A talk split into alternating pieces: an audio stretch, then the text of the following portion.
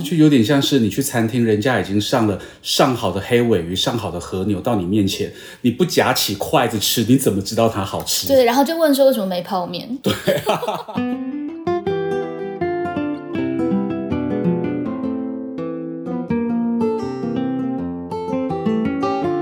更有意义的事情，不是说我为了要更功成名就，更有意义的事情，其实是让你达到心灵的平静。你有面对焦虑的经验值，有助于你未来去面对更大的焦虑。对，并不是没有恐惧和焦虑就是勇敢，而是即使害怕却依然前行的能力。而今年我最想要强调的是，我们可不可以一起去避免不自觉、不小心的冷漠？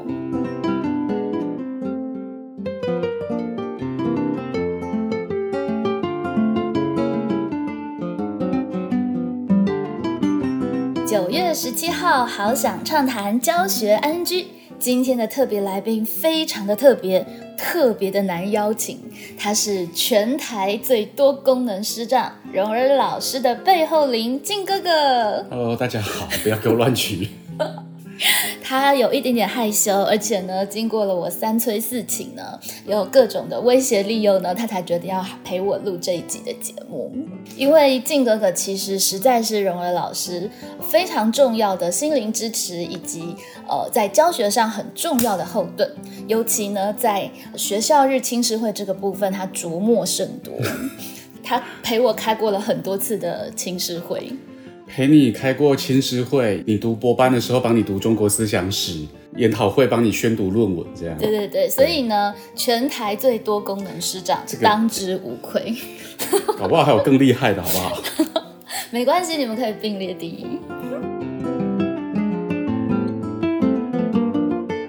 OK，今天的这个节目呢，其实主要是因为九月十六号是呃荣儿老师接的新班级二勇的呃青师会落幕。那那一天呢，其实畅谈的团队有两个伙伴在现场哦，一个是静哥哥，另外一位呢其实是蓉儿二号，他也来到现场，只是我呃忘记跟大家好好的介绍了，他来做田野观察这样子。那下一集的节目呢，我会和呃蓉儿二号婉容呢一起跟大家分享他有什么样的观察跟想法。今天呢，我们主要就要来访问靖哥哥，他对于这一次的二勇的青师会的参与，他以一个业外人士，呃。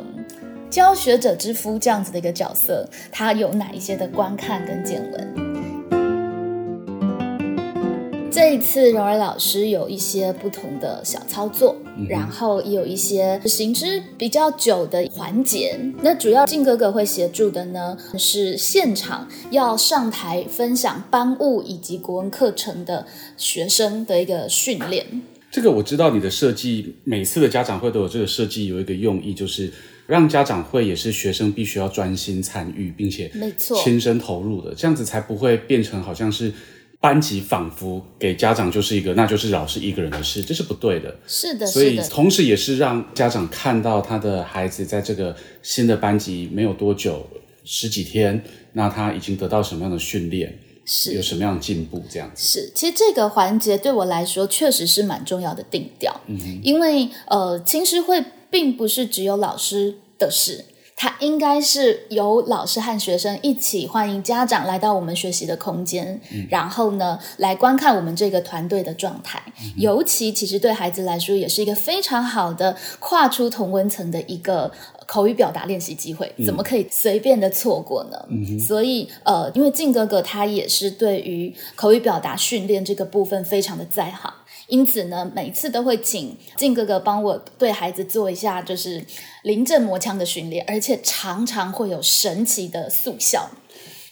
呃，为什么会说会有速效？应该是说，因为以前我们都练相声嘛，嗯，所以我差不多高中，然后到大学的时候，就有在以前的青少年娱乐中心开儿童口语训练，原本是相声课，后来改成是口语训练。嗯哼，对，那跟佩蓉的背景不一样，是佩蓉真是从小优秀的学生，但我不是，我是土法炼钢，然后所以会会比较知道说一些比较没有受过训练的孩子，他到底困是卡在哪里？是是，我觉得这点真的是哦，我非常的佩服，因为我从小就很爱讲话，因此有时候我会不太知道为什么有人会不敢上台讲话。对，但是我我是从小一开始是很内向、很害怕、很不会讲是是是，所以静哥哥对于孩子有时候他到底面临了什么样的紧张，这个部分他真的很有一套。嗯我们今天呢，就那个秘诀小小公开三点，就是老师啊，或者是呃学生自己如果要自我训练的话，我觉得至少这三点应该可以帮上一点忙。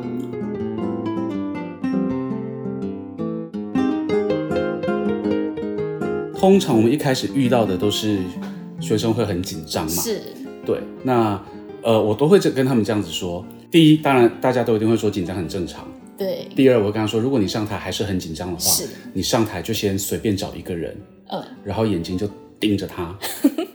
对他一直讲。是，那么他过不了三秒，他就会害羞，眼睛就飘开，嗯然后你就再找下一个人，嗯，这样子盯过两三个人以后，你就不紧张了。这是一个直球对决，对就是态度，就是我害怕看到这么多的观众，我会害怕，所以我直接面对这件事情。嗯嗯，对嗯嗯，但是其实这背后还有一个小小的 paper，就是事实上孩子们上去有没有真的用这一招，我不知道。呃呵，但是其实关键的是，在我们训练的上台前的现场，通常是十分钟、二十分钟就要上台啦。是，至少我先讲完这一段，然后用一个比较轻松的口吻，就是你就恶狠狠盯着他，盯到他害羞，眼睛飘开。这个时候制造了一个小小的幽默那就已经先可以缓解一半他在现场的紧张了。对，其实提升他的那个驾驭感。对，让他觉得，哎，这一件事情，也许我可以有一个什么实际的动作，而且很重要的是，他笑出来了，也就放松了，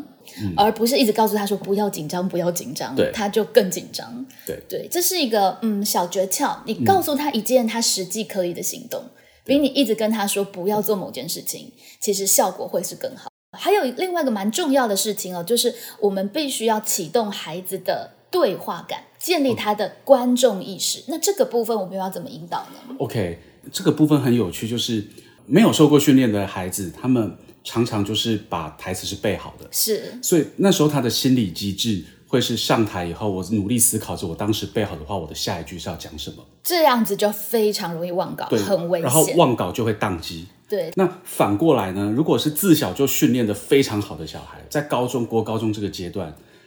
会是一上台以后，他已经准备好很多的内容，他就一直说、一直说、一直说，而且很容易就把那种演讲模式呃、演讲的模式开出来。对，但是其实，在那个状态下，其实是不管是有受受过训练或没受过训练，他们都会有一个共同状况，就是在这个时候，其实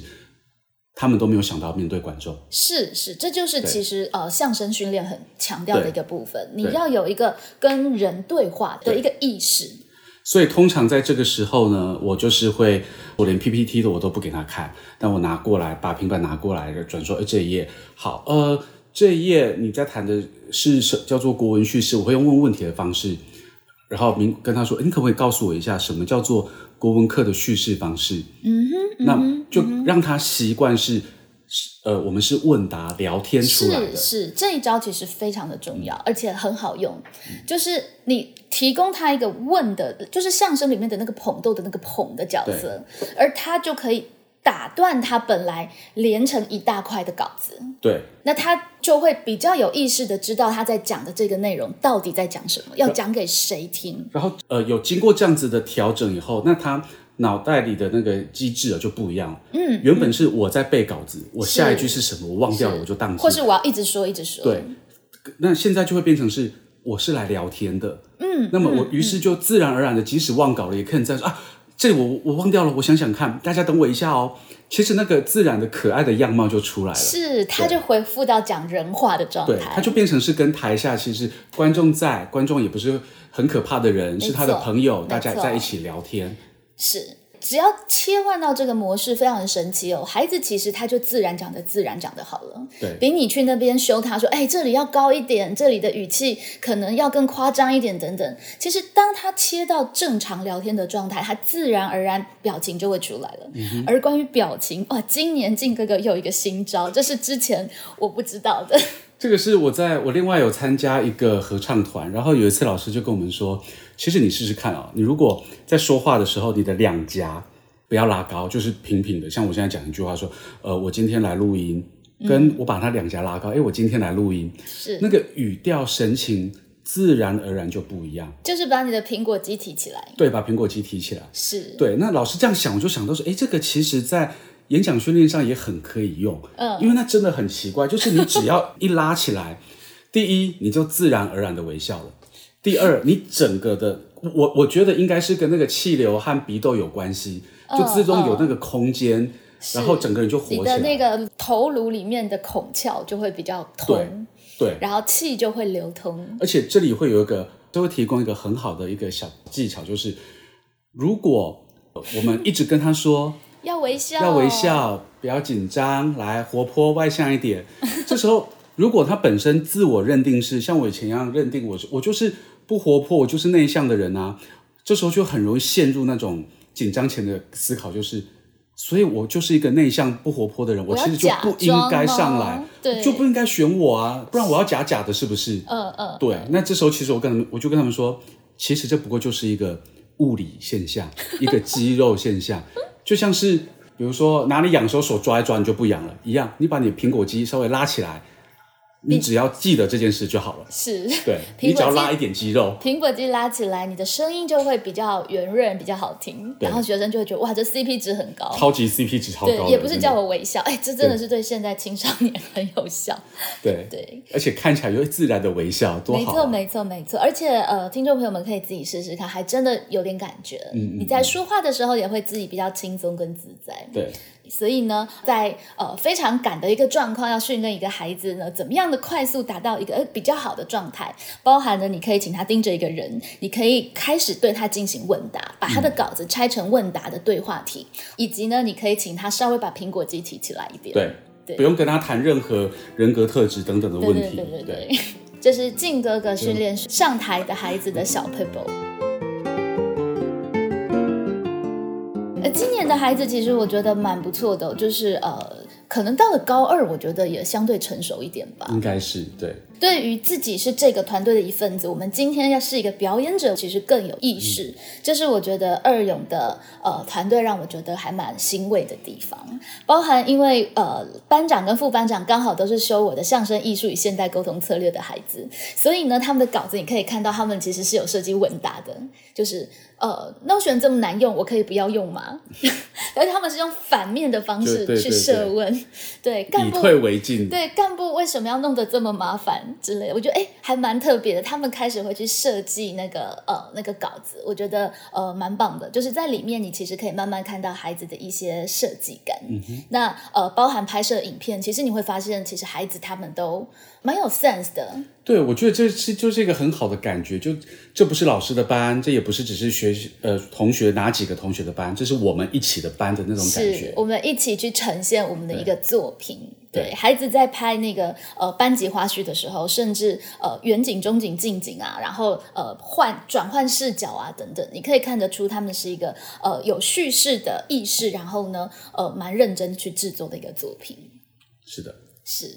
那关于进场的部分，这一次荣儿老师有一个小小的巧思，其实那是我在出门前的时候忽然想到的。对，就是因为今年上一集有说到嘛，荣儿老师呃采取了铁腕作风。然后，呃，就是就是全面收手机这样子，因此呢，在出门前觉得，嗯，应该也要让爸妈身临其境感受一下，所以，呃，在这一次呢，特别在爸妈进场的时候，请我们的呃服务的同学，呃，也邀请爸妈进场，呃，开始在等候其他家长陆陆续续进来的时候，不划手机。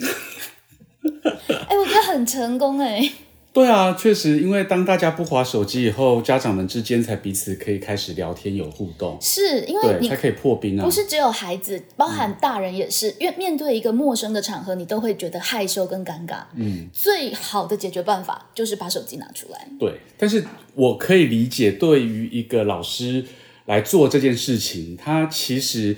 会需要一点点怎么讲？任性，哎，需要一点点任性，因为刚开学嘛，所以呢，呃，一开始会有点感觉，会像是哎，好众多的家长来看一下现在新任的老师是什么样。多多少少，如果一不小心的话，会有一种是来被考核的感觉。然后老师就会非常全全力以赴，好好的准备，然后让家长放心。对，但是首先第一个，透过请家长在会场开始以后，先不要把手机拿出来。首先第一个，帮助他们彼此可以跟别的家长，甚至跟学生破冰。第二，隐隐的其实带着一点主客意味的感觉。那倒不是说哦，变成就是要老师来主导全部，倒不是，而是他就进入了一个稍微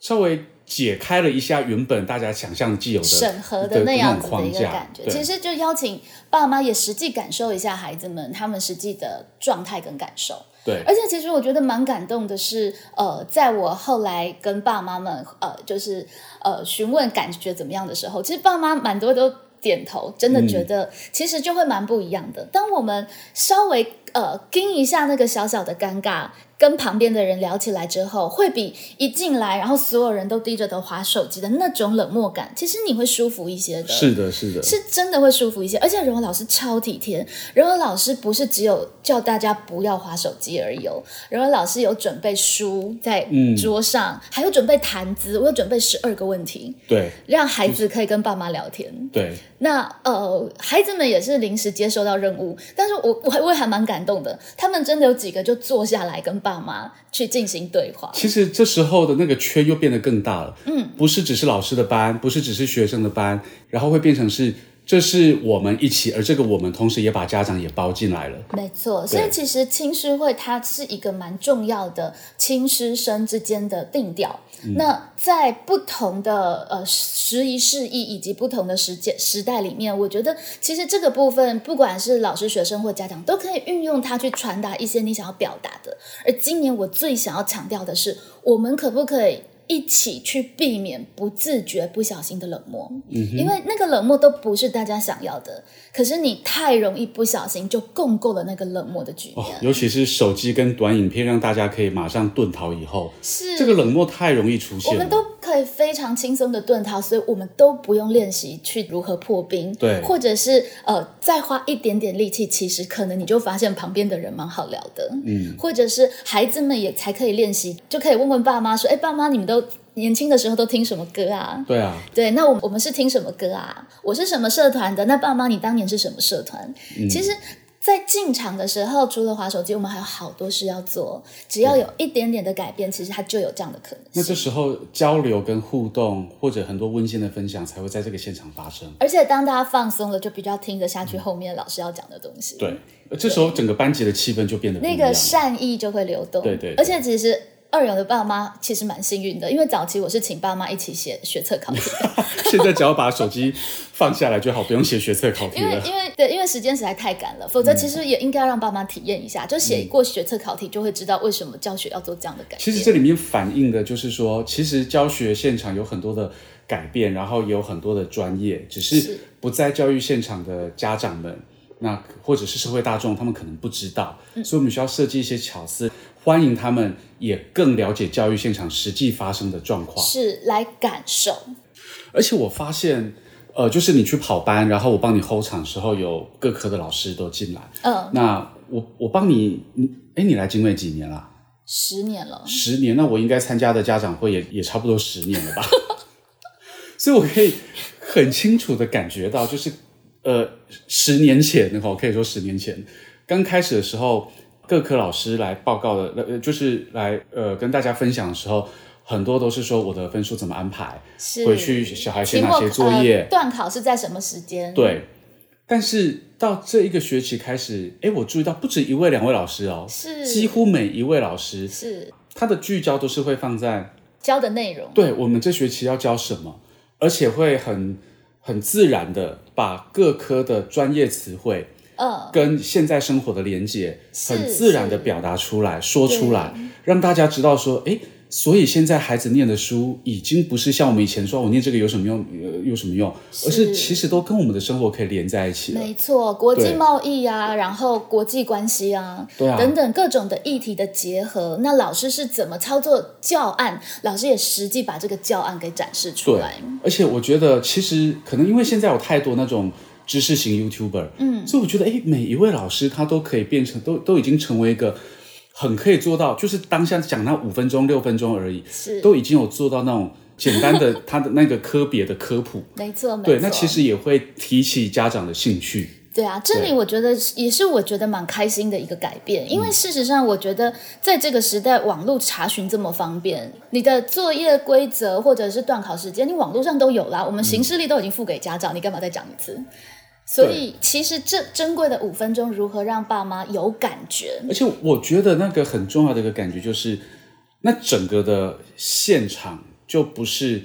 呃，我很工具性的来看我的小孩念什么书，为了要考什么试，而是那个现场会比较共构起一个大家对。现在教的高中知识开始有兴趣，他真的才变成是一个一个学习学问的现场，而老师也才开始有他的个性，对啊，老师的专业度其实也才彰显出来。老师开始说故事，真的说书说内容。事实上，在这个地方也是，呃，我觉得其实这也是一个蛮有蛮有趣的观察，就是我们到底在家长会的时候跟爸妈沟通什么。所以我觉得一开始你跟家长说的那个环形大学那个概念很重要。嗯，因为我们其实都知道，现在很难有人不能念大学。对，那就算大学一时考的不是喜欢的科系，你未来还有研究所，你要随时进入校园是很容易的。是，所以反而就在这个结构的改变下，就空出了一个空间，是来学校，我们就来研究怎么把。知识学好，我们就真的徜徉在知识的大海里面。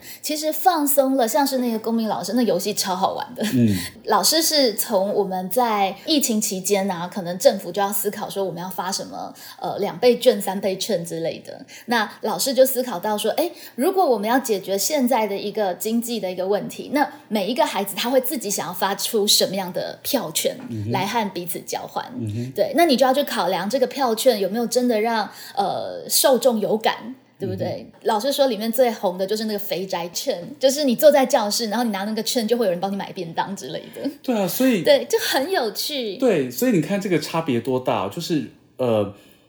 如果说那个现场，它纯粹就只是讲我们的考试制度等等的，对，那。它当然也重要，我们不要偏废，但是它通常真的能够勾起就只是短期动机，是，但是真的那个现场记忆点，对，但是当那个现场真的是在讨论我们这学期要教学什么知识的时候，那个长期动力其实才是会帮助。孩子学得更好，他不会带着一个功利的目标去学习，对，长期才是更有效的。而且其实老师也就融入了在里面。比方说，你要怎么样让你的票券有竞争力？嗯，你的行销策略，对不对？你的卖点，你的你的整个呃整个行销话术的安排，对。然后老师也谈到了，有的同学做的好认真哦，比方说解忧券之类的，对。但是他可能没有考量到观众的某个需求，所以他的票券可能虽然呢叫好，但是不叫做。这一些的感受，老师用。讲的就一句话，考试可能也只考那一句话，但是为什么老师要大费周章让同学去做这个操作？同学其实操作过了，他未来对于这件事情可能才市场机制可能才真的有感。对他，我觉得他才也才突破了。像我们以前都会说，啊，学校读的书好像都没有什么用，没有，现在就证明给你看。真的有用，是你未来要去行销企划，你到业界去，你就有了这样的先辈知识。而且这也这也凸显了一件事情，就是那时候你在现场跟家长有提到，现在的老师要当老师多难啊，百中选一，千中选一，本身能力都不错，是。而学校的资源，尤其在台北，其实也是够的。那家长们也是到了这个时代，也是真的很认真的，没错，各方资源都汇齐了。那接着就会回过头，那么当事人。孩子准备好了吗？是，这是我这一次贯穿整个青师会很重要的一个轴心口吻。当一切万事俱备的时候，学生准备好了吗？我们以公民老师的这个活动来设计，学生们。真的就像老师照片里呈现出来的那些佳作这么认真做，我觉得他一定在过程当中学习很多。他拿它来做学习历程当然也很漂亮，这是一个有用的课程。但是如果每个学生都在那里觉得啊好无聊，干嘛要做这个？每个都随便乱画，然后头脑也不动，他就很无趣，然后他就也没有办法达到任何效果。然后你就说啊这个段考又不会考，这个好无聊。这就有点像是你去餐厅，人家已经上了上好的黑尾鱼、上好的和牛到你面前，你不夹起筷子。吃你怎么知道它好吃？对，然后就问说为什么没泡面？对，哎，这个精准，这个譬喻好精准哦。对啊，就是就是你你只你只会吃泡面，然后现在的菜都已经这么丰富了，只是说你要学一下那个刀叉怎么用，但是你都不学，然后就说人家不好吃。对对，所以学生准备好了吗？其实就是一个非常重要的一个问题。其实我觉得，与其说学生准备好了吗，其实连觉得 action 的部分应该是学生随时可以动起来了。一动起来就有很多好玩的。对，你就放进去玩，把这些东西当做玩，它可能好好玩，就会比手机还好玩。它不竟然像是以前哦，为了要考，我为了要考很高的分数，所以一切都准备好才启动。是，你你其实只是，哎，这前面这个很好玩，你就那我就动一下吧。认真来玩玩。你既然玩了以后，你该学的就会学起来了。是啊，像是来参加青师会的同学，我觉得他们有赚到啊。嗯现场其实如果真的要认真学，我有问其中一个孩子有没有学到非常多的小 p a p e r 跟小策略，老师是怎么启动团队的。嗯其实他们在旁边观察，他们就可以看到，而不是只是问说那功夫时数有没有算这样子。对，啊，那其实就是一件好玩的事情嘛。对啊，对那其实是真的一个寓教于乐的现场。对，就这个时代，其实真的，如果是找到一个对的，找到一个对的心态来参与，它就会非常的好玩。但是在这个前提，确实在这一届的规划里面，我会有意识的去收束学生一些随便的自由。嗯，因为他必须要收束一些随便的自由，才有办法去呃让自己专注于可能要花一些力气去追寻的那种自由跟成就感。其实这有点像是为什么会这样说到，就是因为我跟佩蓉最近在读一个呃，就是罗若梅，嗯一个存在主义心理学家的书。那它里面讲到的自由，其实是他讲到一个非常精辟的观点。是其实大家对于法律跟政治权利的自由，大家讨论很多，没错，但是可能忽略了它里面想到的是心灵的自由。是其实，那我们可以去提到的是自行学习的自由。是会不会在错解的？当你只想到你的法律上有什么自由，我在学权上面有自有的自由，我服役的自由，而对我使用手机的自由而，牺牲了你其实应该有一个可以可以动肆意学习，肆意学习的自由。对。对，那《自由与命运》那本书，其实也是为了解决我的困惑，而在书架上重新拿起来读的。对，因为就是前一阵子我不断地在困惑，对于学生的一些常规啊、尺度的拿捏，我自己也困惑，到底这个是学生应该主张的自由吗？比方说，学生问说：“我有在教室里不认真上课的自由吗？”之类的。好像任何一个 任何一个形容词加上自由，就就对变成是一个然后像很大的扣我们上一。集说的，就是老师拍他的肩膀说把手机收起来，学生就会说你侵犯了我的身体自主权之类的。就我自己也在困惑，所以学生的自由的那个尺度到底是要尊重到什么程度？那刚好罗乐美的这本《自由与命运》，他谈到了，其实没有受到一些些约束的自由，就像是。那个小提琴的弦，它没有安顿在两端，其实它是没有那个张力去突出它那个自由的价值的。我觉得其实受过学术训练有个好处，就是当你遇到困惑的时候，除了放松啊、休闲，还有一个我觉得蛮管用的方法，就是去找理论来读。这个这个其实呃，因为我现在在在呃修心理学博士班嘛，嗯，然后上学期修了一门课叫做心理病理学，嗯，在心理病理学，他提到两个很重要很重要。我那时候在你去跑班的时候，我有跟学生家长说，两个很有效的解决焦虑的方法。是，第一个叫做电极刺激，而且呢，那个电极刺激不是说你头皮贴电极哦，是要钻到颅骨里面去，然后直接刺激大脑一个部位。那个图片看起来之后，我看了觉得很很很可怕，是所以没有人想要这样子治疗。嗯哼，然后另外一个，呃，基本上我听很多同学在报告，在期刊里面也都有说到是，其实长期而言很有效的方式叫做认知治疗。没错，没对错，那认知治疗的意思很简单，就是说，呃，我们有这个空闲，读一些书，想一些事，把一些事情，就是那个逻辑开通了想懂了，其实对自己就会很有帮助。是是，因为你想通了知其所以然，你就不会害怕了。嗯，然后你可以命名它，你可以驾驭它、掌控它，其实一定程度你的焦虑就会降低。所以罗罗们还有一本很重要的书叫做《焦虑的意义》吗。哦，我的这本书真的是非常推荐大家去看，看后面三分之一、三分之二就好了，前面可能比较难。对对对对它确实蛮大的治愈，治愈了我在暑假的时候对于教学倦怠的焦虑。而且我那时候在读这本书的时候，我就我我我就把它跟手机连接在一起。嗯嗯，有一个很重要的观察，就是在你去跑班的时候，我有跟家长分享啊，就是，嗯，我们假设一个状况，就是如果说你今天你喜欢吃东西，然后你吃了不会胖，是你也不用担心三高，嗯，你会不会一直吃？嗯，如果是因为我，吃蛮舒服的嘛。蛮舒服的，而且又没有，如果可以没有任何成本、没有代价，干嘛不吃？一直吃啊，我就会啊。是但是当我们在滑手机，尤其是短影片的时候，是，它仿佛就建立了这个机制，你一直滑，一直看，你感觉好像你没有任何的成本，对，但是其实它有一个很大很大很大的成本，是。就是它会无形中牺牲掉你很多空下来、自己想，嗯，自己想自己觉得，你你哪怕是漫天乱想也好，其实幻想其实是一个人类很大的原动力，又或者是一些想不开的事情，还想不懂的事情，多想一下，说不定你自己想开了，那其实就是所谓的认知调整。但是当我们一直在划手机的时候，哦，那其实它就会无形中牺牲掉很多你自己跟自己相处的时间了。没错，对。其实你那是不自由的，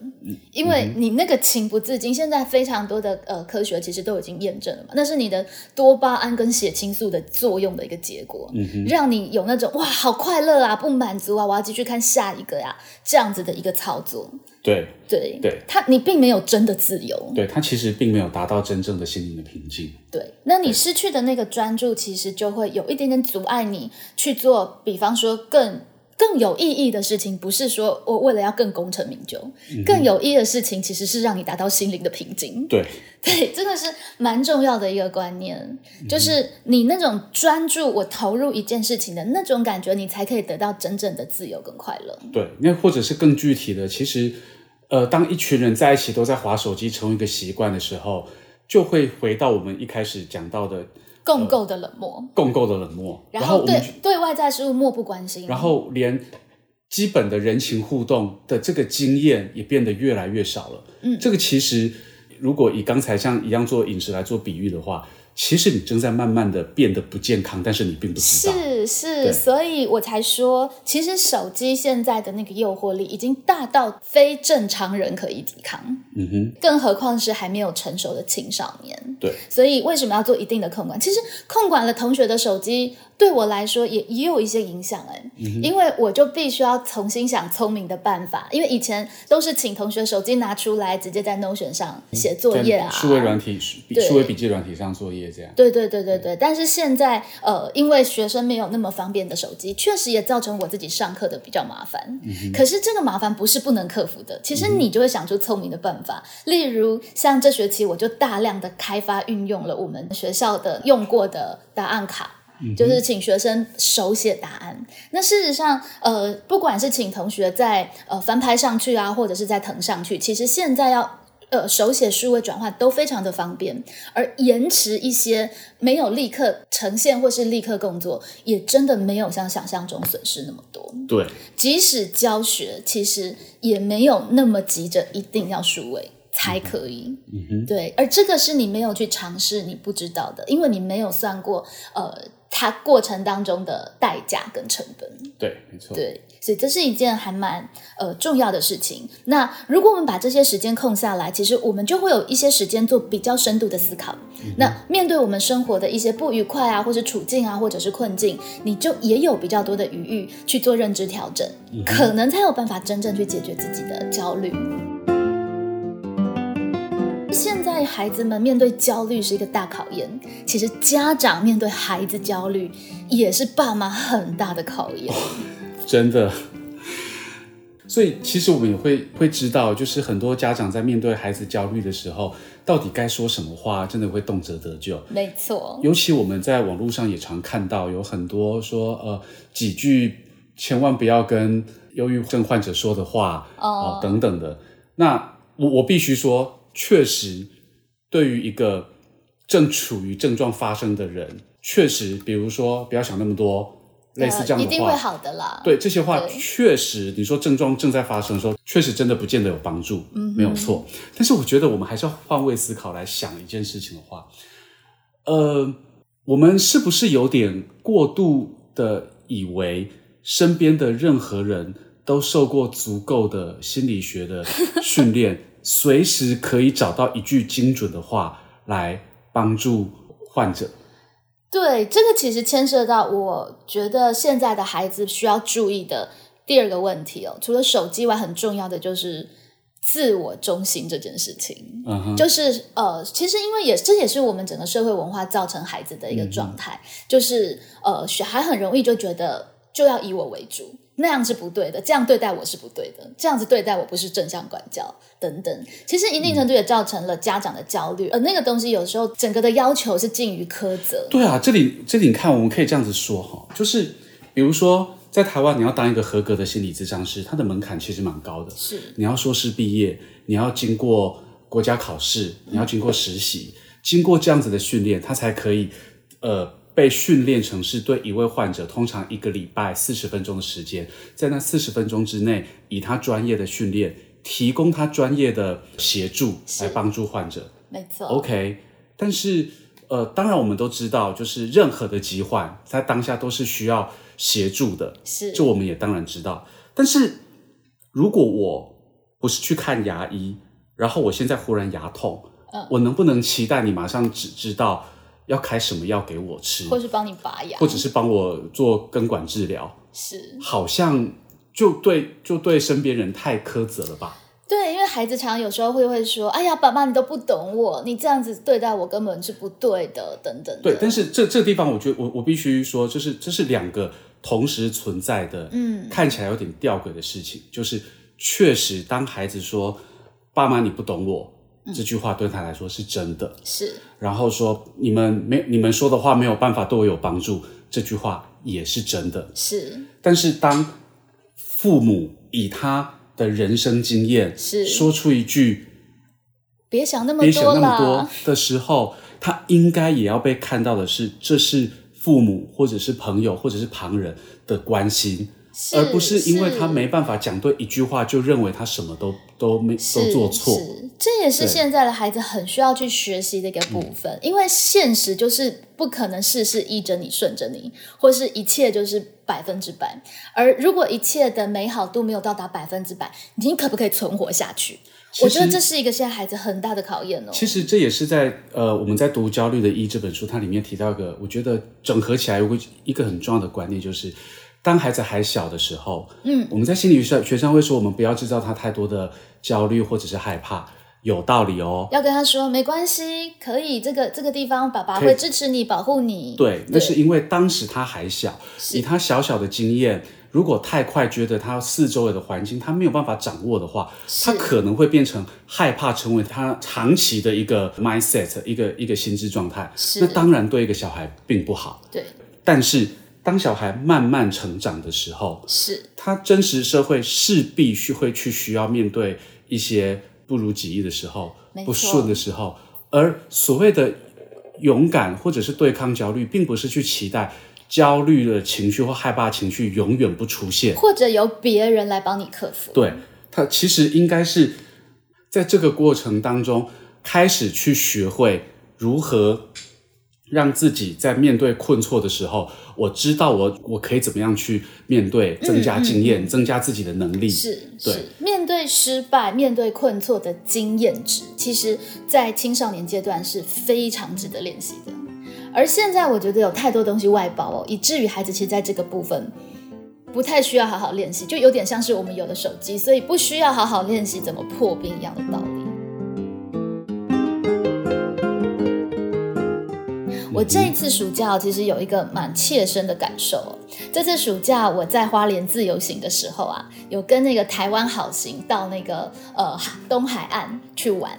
那你知道吗？在那个一路上，我觉得遇到了四个姐妹，是我觉得一路上最美的风景。她们呃，我猜这年纪已经有点大，因为她们拍拍照的时候手机都会有点抖，所以他们应该已经至少五六十岁以上。可是他们那个笑容之灿烂，服装之时尚，然后呃，在大太阳底下摆拍玩的之尽兴，我真的觉得整个呃整个旅程里面。呃，看着这样子的一个姐妹淘，就是年纪已经呃比较年长，但是呢，都还是可以相约出来玩，然后跟其他的旅人也都互动的很好。我真觉得她们好美。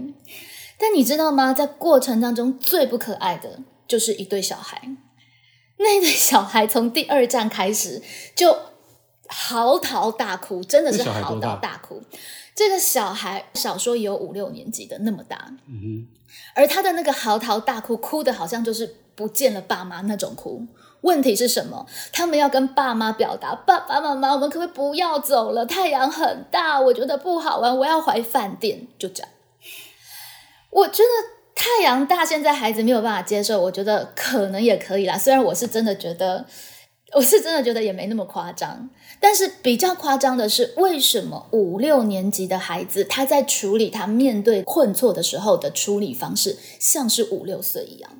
其实我觉得这里我们就可以做个补充哈，就是我们回到焦虑一这里的书里面，我引他原文的书哈，人生不可能期待没有焦虑或恐惧，所以并不是没有恐惧和焦虑就是勇敢，而是即使害怕却依然前行的能力。那他这里有引了一个，其实课狗讲了一个非常好的例子啊，是在生活中，我们说即使是作战的场景，是够焦虑了吧？嗯，在生活中曾经体验过焦虑的士兵。乃至他有点神经质的士兵，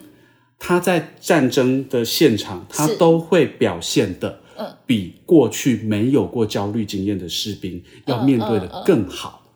表示你有面对焦虑的经验值，有助于你未来去面对更大的焦虑。对，所以其实他又回到呃，就是焦虑或者是害怕这种情绪。人生不可能没有，没错，所以我们不可能去期待谁来帮我们的焦虑除走，我们不可能去期待我们身边的任何一个人在我们很急的时候就讲对一句话。是，当然有这样子很棒。然后我们比方说老师、爸妈一定都会努力提供这样的环境。毕竟身边的人都没有经过那个严苛的心理咨商师的训练，以及重点是你没付他咨商费。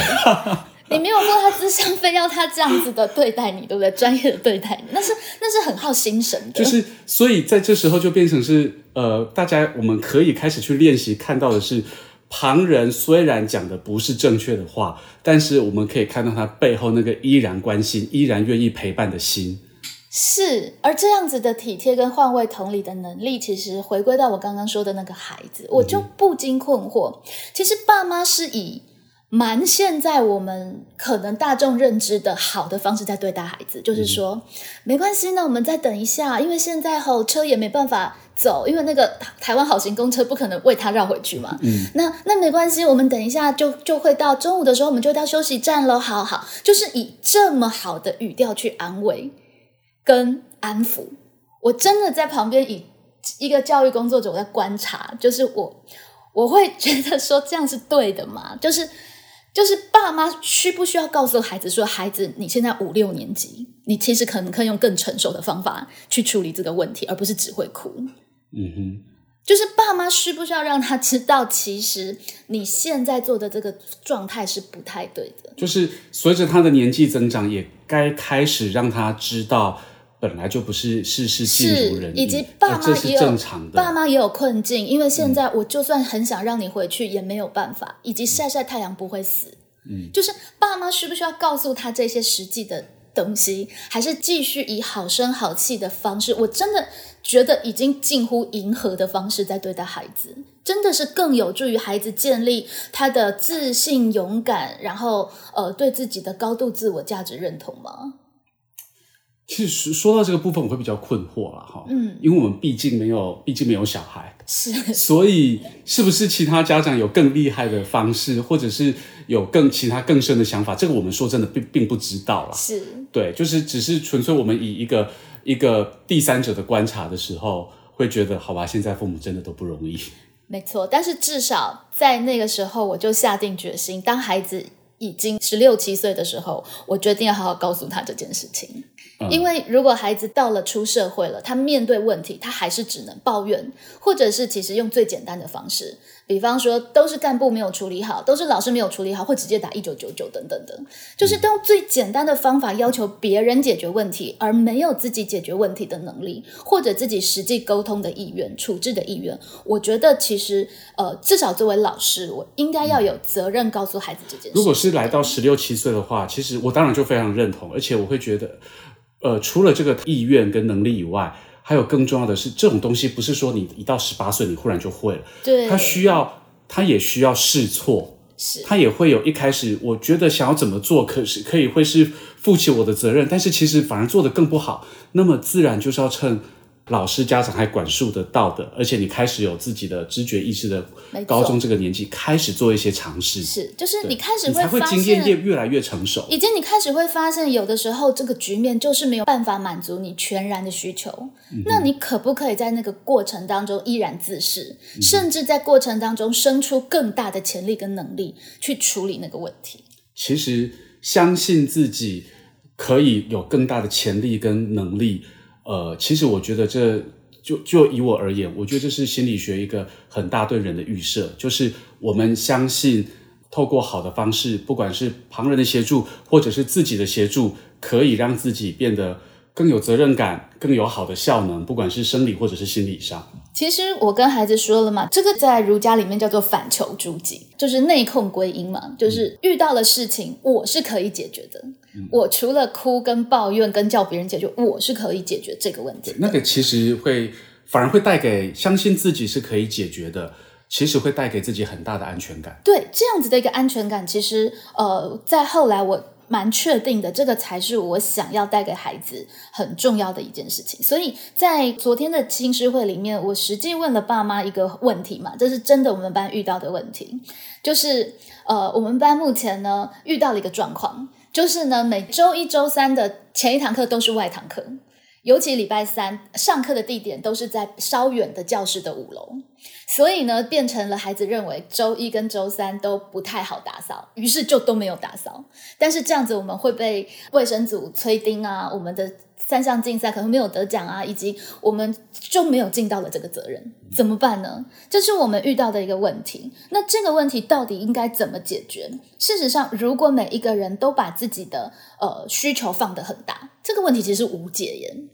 是啊，因为我已经想出六个办法，但是如果同学们没有放下，我其实可以稍微辛苦一点点，或我稍微节制一下我自己对于舒适度的需求的话，对不对？好，教室在五楼，打扫完还要再冲上五楼，这样子太远了，不行打扫。那没关系啊，我们换中午吃饭时间打扫可以吗？就是挪出一点吃饭时间去打扫可以吗？不行啊，有人要买便当。那我们早休打扫可以吗？不行，太早来不了。那我们放学打扫可以吗？哦，不行，太忙了。那不然午休时间打扫可以吗？不行，也会累，要午休。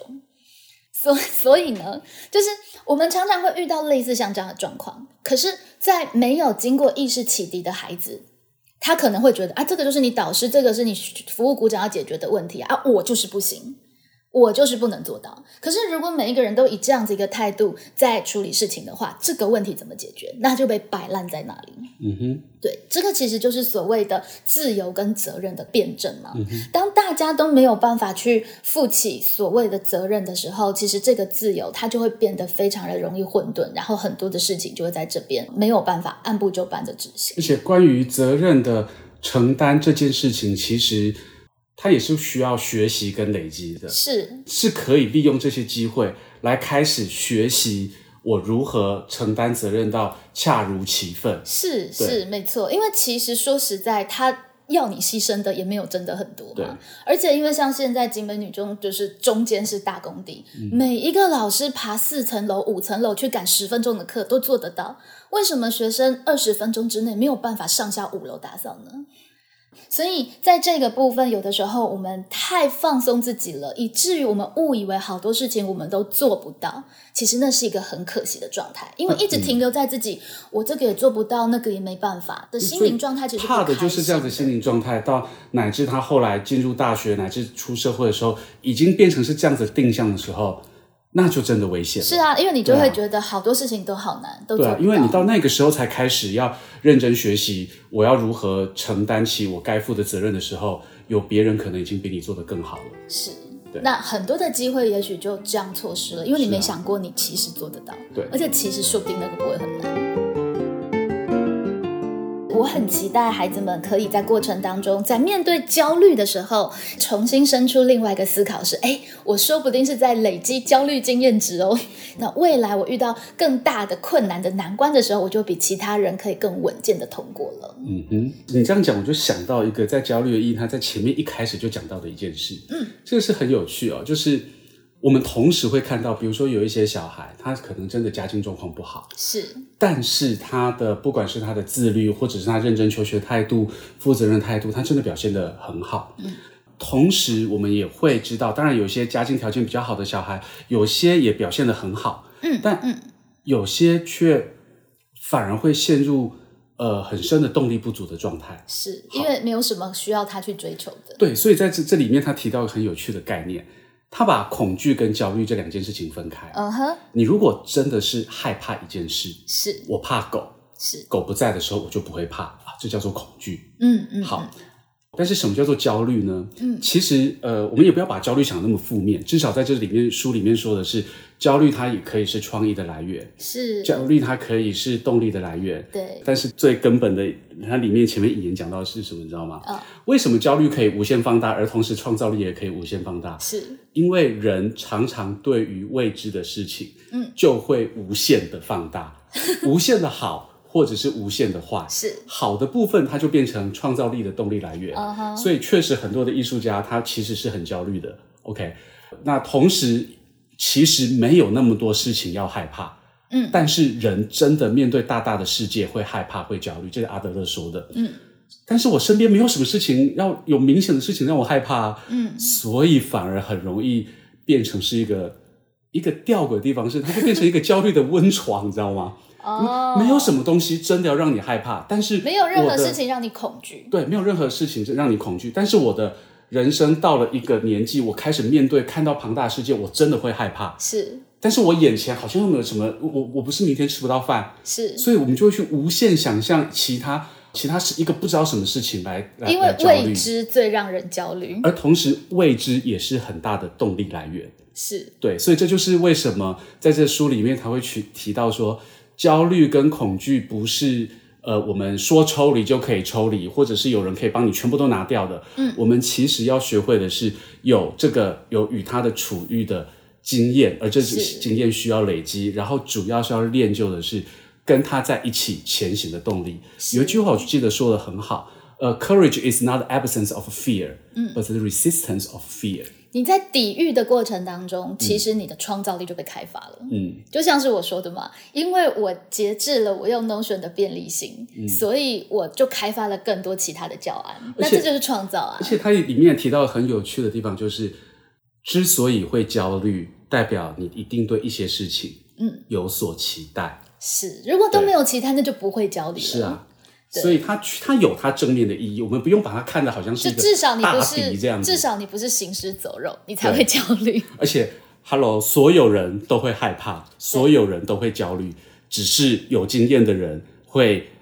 处置的。让你看不见，而且还有余裕去处理真正该处理的事。没错，而且在过程当中把自己的呃一些呃处置的诀窍练起来，你这一件事情，你就可以进入那个驾驭自如的状态，你就可以去应付更大的恐惧跟焦虑，你取得更大的创造力。所以我反而反过来想啊，所以是如果因为我们自己没有小孩啦，但是我就在想啊，如果说因为我的父母是在我小的时候就会。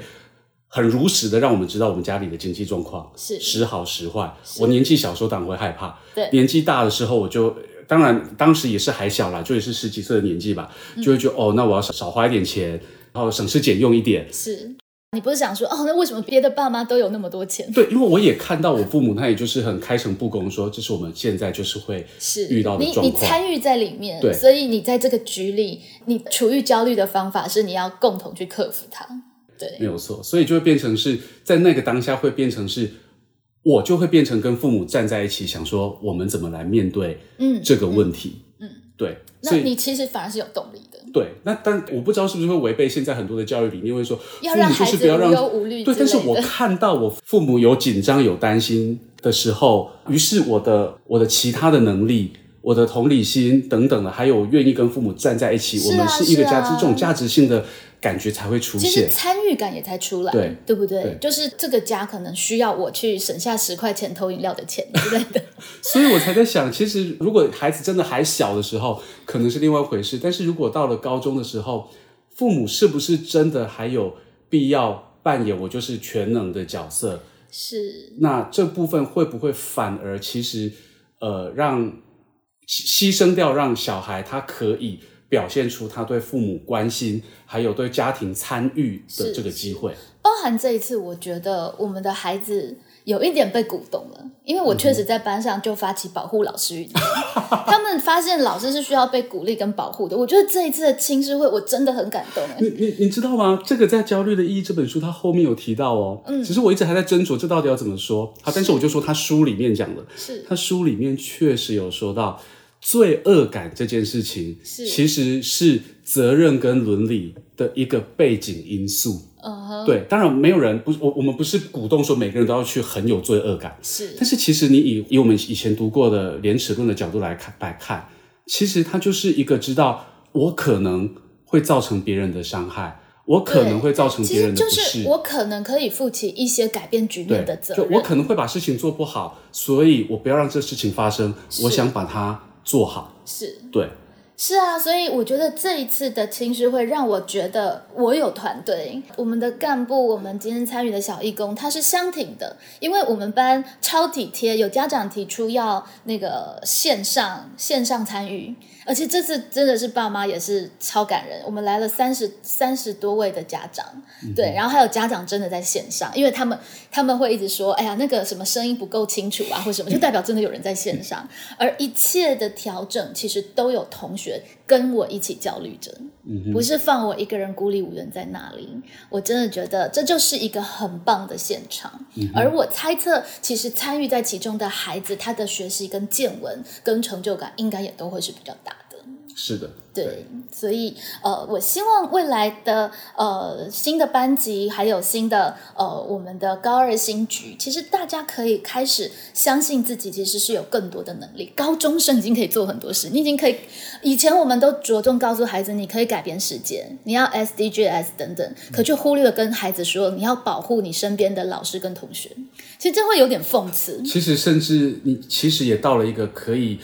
出来表达你对父母的爱跟关心，是保，护其他们的心情实我们在提取孩子的公民意识，去保护全世界，什么对抗气候变迁等等的时候，其实孩子们可以从最基本的身边的人开始关怀起。而如果这一步没有做到，我觉得其实相对来说是空的。嗯，就是你不在乎你周遭的环境，你不在乎班上，你可能为了自己，你没有办法好好的去做到打扫工作，觉得这都是别人的事情然。后说我要拯救然后你说你要改变气候变迁，提供气候变迁的气化，真的有点讽刺。是。